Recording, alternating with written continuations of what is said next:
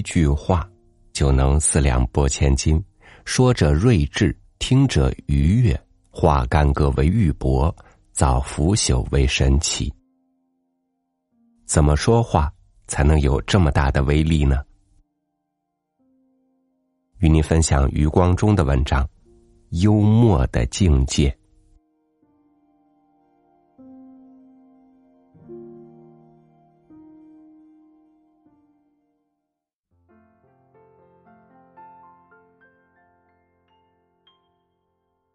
据说秦始皇有一次想把他的范围扩大，大的东到函谷关，西到今天的凤翔和宝鸡。宫中的弄臣优瞻说：“妙极了，多放些动物在里面吧。要是敌人从东边打过来，只要教麋鹿用脚去抵抗就够了。”秦始皇听了，就把这计划搁了下来。这么看来，幽默实在是荒谬的解药。委婉的幽默，往往顺着荒谬的逻辑夸张下去，使人领悟荒谬的后果。幽瞻是这样，淳于髡、幽梦是这样，包可华也是这样。西方有一句谚语。大意是说，解释是幽默的致命伤，正如幽默是浪漫的致命伤。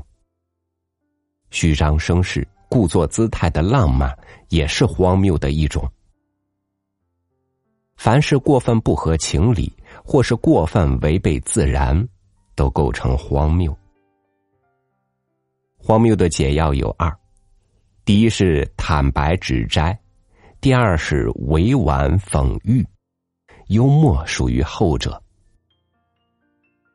什么时候该用前者，什么时候该用后者，要看施者的心情和受者的悟性。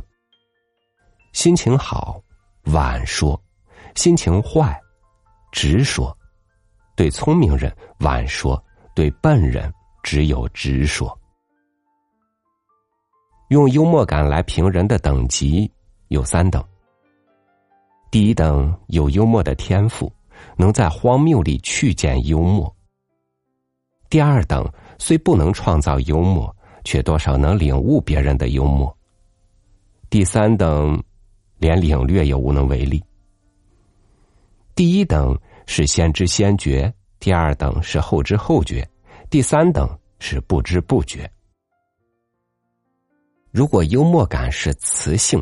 第一等便是吸铁石，第二等是铁，第三等便是一块木头了。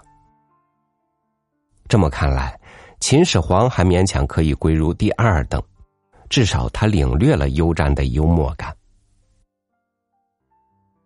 第三等人虽然没有幽默感，对于幽默仍然很有贡献，因为他们虽然不能创造幽默，却能创造荒谬。这世界如果没有忘人的荒谬表演，智者的幽默岂不失去依据？晋惠帝的一句“何不食肉糜”，惹中国人吃下了一千多年。晋惠帝的荒谬引发了我们的幽默感。忘人往往在不自知的情况下，牺牲自己，成全别人的幽默。虚妄往往是一种膨胀作用，相当于螳臂当车、蛇欲吞象。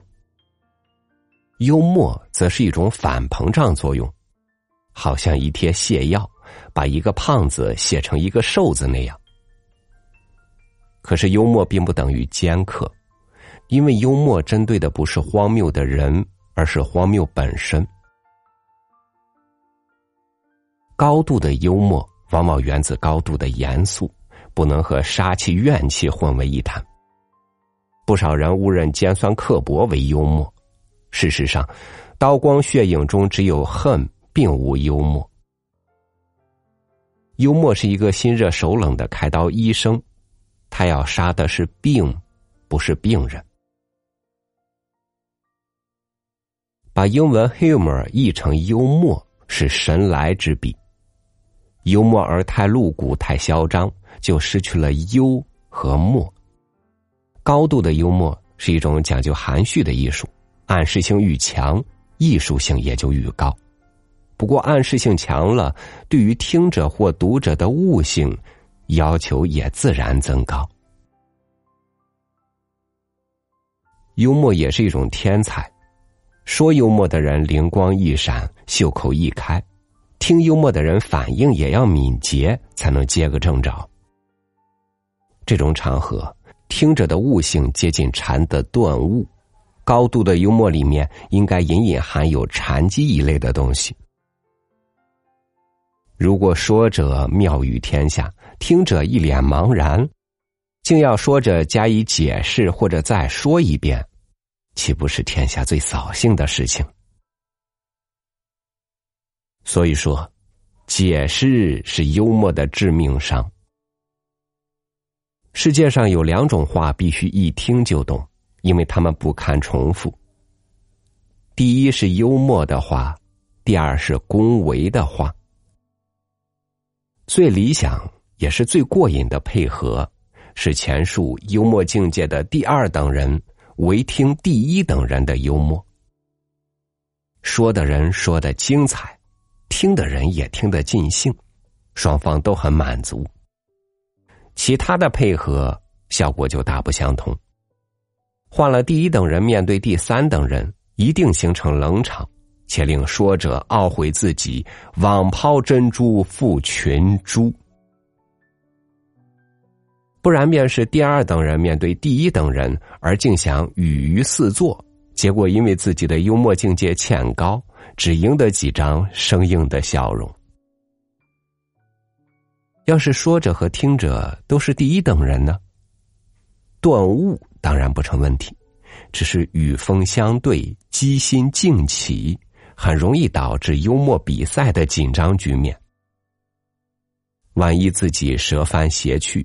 刚刚迎来一阵非常过瘾的笑声，忽然邻座的一语境界更高，利用你刚才效果的于是飞腾直上，竟获得更加热烈的反应和更为由衷的赞叹，则留给你的岂不是一种第二名的苦涩之感？幽默可以说是一个敏锐的心灵在精神饱满、生趣洋溢时的自然流露，这种境界。好像行云流水，不能作假，也不能苦心经营，事先筹备。世界上有的是荒谬的事，虚妄的人，诙谐天成的心灵，自然左右逢源，取用不尽。幽默最忌的便是公式化，譬如说到丈夫便怕太太，说到教授便缺乏常识。提起官吏，就一定要刮地皮。公式化的幽默很容易流入低级趣味，就像公式化的小说中那些人物一样，全是欠缺想象力和观察力的产品。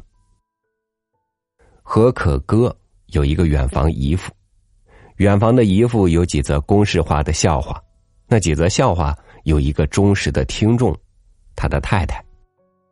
丈夫几十年来翻来覆去说的，总是那几则笑话，包括李鸿章吐痰、韩复榘训话等等。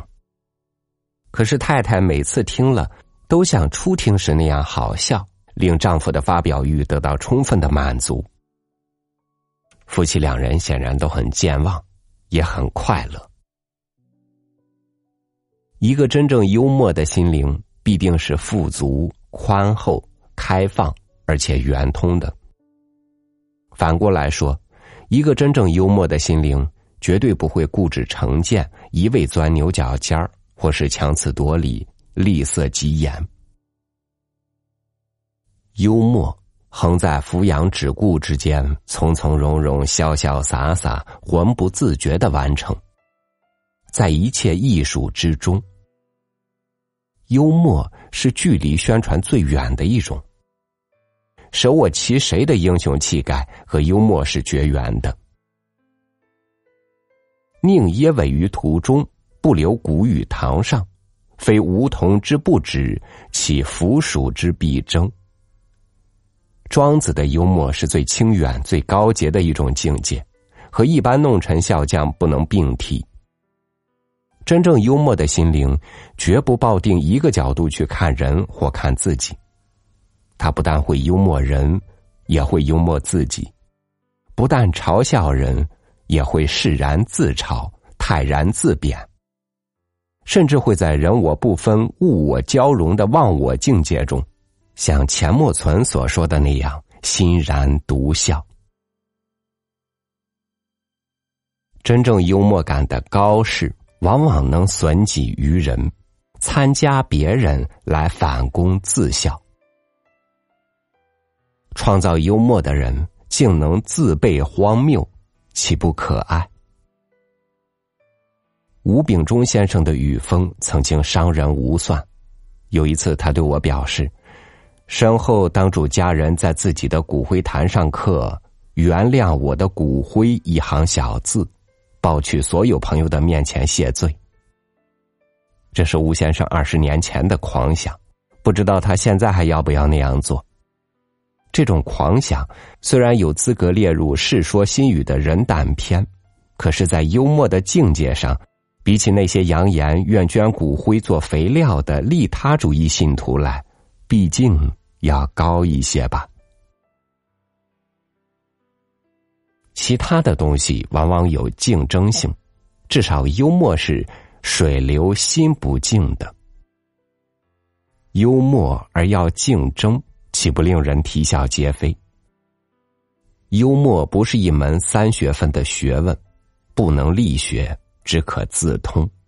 所以，幽默专家或幽默博士是荒谬的。幽默不看公式化，更不看职业化。所以，笑匠是悲哀的。一心一意要逗人发笑，别人的娱乐成了自己的责任，那有多么紧张？自生自发、无为而为的一点邪趣，竟像一座发电厂那样日夜供电。天机沦为人工，有多乏味？就算姿势升高，幽默而为大师。也未免太不够幽默了吧？文坛常有论争，唯邪谈不可论争。如果有一个幽默协会，如果会员为了竞选幽默理事而打起架来，那将是世界上最大的荒唐，最大的幽默。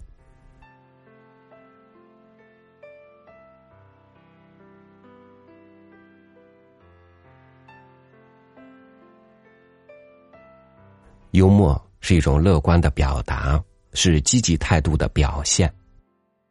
有时生活总会对我们有些不友好，那就不妨悠他一把，舒缓紧张心情的时候，也能够有助于你真正的冷静下来，找到应对的方法。感谢您收听我的分享，我是超宇，祝您晚安，明天见。